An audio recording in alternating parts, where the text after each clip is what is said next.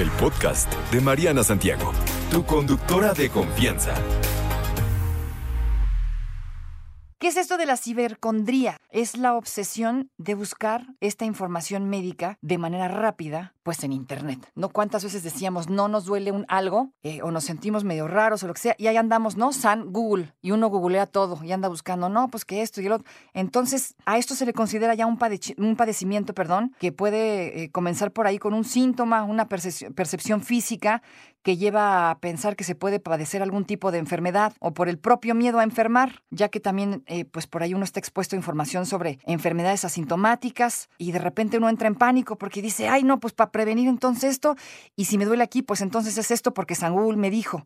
Esta cibercondría es un derivado de la hipocondría, aunque la primera es más contemporánea, ya que implica el acceso al Internet, pues como la base, ¿no? Y consiste en una conducta repetitiva, es decir, compulsiva de estar investigando en Internet diversos síntomas con el fin de encontrar respuestas para tranquilizar al individuo que sospecha, ¿no? Que, es, que tiene algo. No siempre tiene algo, pero al no sentirse satisfecho con la información debido a la incapacidad de, de, discernirla tanto en su contenido como en su validez científica y aplicarla de manera adecuada a su condición, pues continúa esta ¿no? búsqueda incesante, imparable, de ver, no, pues yo llego al fondo del medio del asunto porque llego.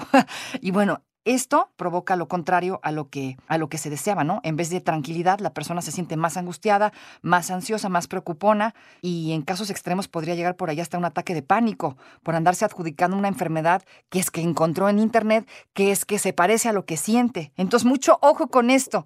Hablando de que este es un, digamos, ente extraño nuevo clínico, no hay la suficiente investigación para determinar, pues digamos, su importancia, pero se ha observado que las personas más propensas a padecerla son aquellas que presentan adicción, por ejemplo, al Internet, a trastornos obsesivos, trastornos de ansiedad, justamente estas personas hipocondríacas, ¿no? Que todo el tiempo le quieren, a fuerza, le quieren encontrar cinco pies al gato y a lo mejor, pues nomás no, ¿no? Dice, ¿cómo podemos saber si tenemos esto, cibercondría? Pues creo que es muy evidente, ¿no? Pues las actitudes, pero en varios estudios que, que se han hecho, muchas personas optan por la búsqueda en Internet de sus síntomas en vez de asistir al, al doctor como es lo debido y lo correcto, ¿no? Ah, así que, pues digamos, en esta época y en esta era de la inmediatez y la rapidez queremos todo a la mano, picadito, ya dámelo, y pero ya, ¿no? Hablando de todo, no nada más del amor, no nada más de todo lo queremos ya así rapidito, dígame rápido, ¿qué onda?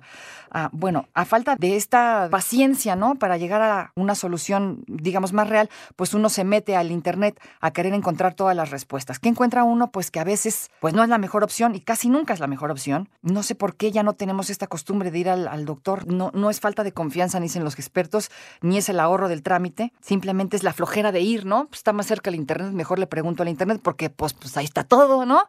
Y que es que ahí nos resuelven todo. Y a veces acuérdese que la mitad de lo que leemos no es cierto, ¿no? De la mitad de lo que está en el internet no siempre es, no siempre es la verdad, no siempre es lo real. Así que aquí dicen ellos, hay que subrayar que a pesar de las simplicidades que puede tener la búsqueda en internet, también hay aspectos muy perjudiciales. Por un lado, el internet está lleno de información de la cual no se conoce con exactitud la fuente ni la veracidad. Al mismo tiempo, si no se tiene la capacidad de discernir y validar científicamente la fuente, pues se hará un mal uso de la información. Esto produce síntomas afectivos negativos, como mayor ansiedad, como angustia, como preocupación, como casos graves, incluso por ahí, ¿no? Por andar diciendo, andar haciendo lo que dice el internet, se te puede complicar y entonces sí, ahí sí ya valió la cosa. ¿Qué tal que no tenías nada? Te tomaste lo que viste en internet.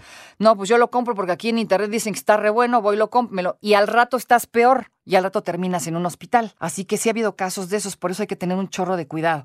¿Qué debes hacer si estás cayendo en las garras de esta obsesión? Si tienes algún síntoma o cambio en tu estado de salud, es indispensable y necesario que busques a los especialistas sanitarios, que busques al doctor, dependiendo de lo que tengas. Si me duele la panza, me voy con el gastro, si tengo tos, me voy con el neumólogo, bla, bla, bla, bla, bla. O sea, aquí la recomendación es no caigas en las garras del Internet tan fácil, no hagas lo que dice ahí, mejor ve y busca a un especialista. Pues el teléfono también lo tenemos muy cerca, nomás que ya se nos olvidó cómo marcar a todos, ¿no? En vez del Internet, también el teléfono está luego, luego lo traemos en la mano, márquele a un doctor, pues está más fácil que andarse metiendo en estos rollos. Pero bueno, así la cibercondría amigos. No te preocupes, Mariana estará de regreso muy pronto. Recuerda sintonizarla de lunes a viernes de 10 de la mañana a 1 de la tarde por 88.9 Noticias. Información que sirve. Tráfico y clima cada 15 minutos.